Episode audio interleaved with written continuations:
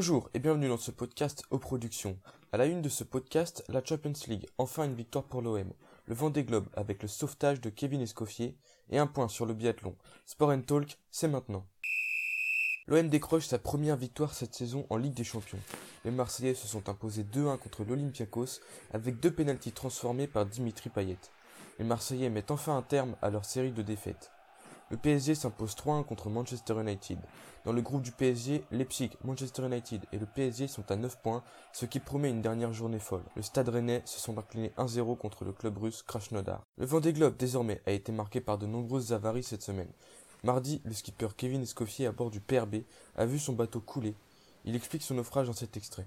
J'ai zéro regret, j'ai mis 200 kg de carbone dans le bateau, j'ai tout renforcé de partout.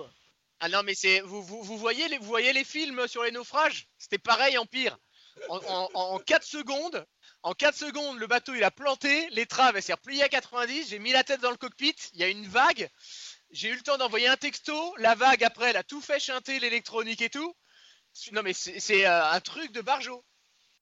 Plier un bateau en deux quoi. J'en ai fait mais celle-ci... Euh... Kevin Escoffier est maintenant sain et sauf, il a été transféré sur un bateau de la Marine nationale. La semaine a aussi été marquée par l'abandon de Sam Davis à bord des Initiative Cœur.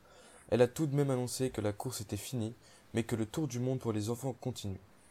Alex Thompson a lui officiellement abandonné. Sébastien Simon à bord du Paprec abandonne aussi. Pour le moment, Apivia est en tête, suivi par Bureau Valley et Linked. Enfin, le biathlon, le compteur de podium a été débloqué ce samedi par Fabien Claude, qui termine deuxième de la poursuite devant Johannes Beu, le favori de cette Coupe du Monde. C'est déjà la fin de ce podcast. N'oubliez pas de vous abonner à ce podcast pour être sûr de ne pas rater les prochains épisodes et n'hésitez pas à découvrir nos autres podcasts sur auplateforme.gymdofree.com.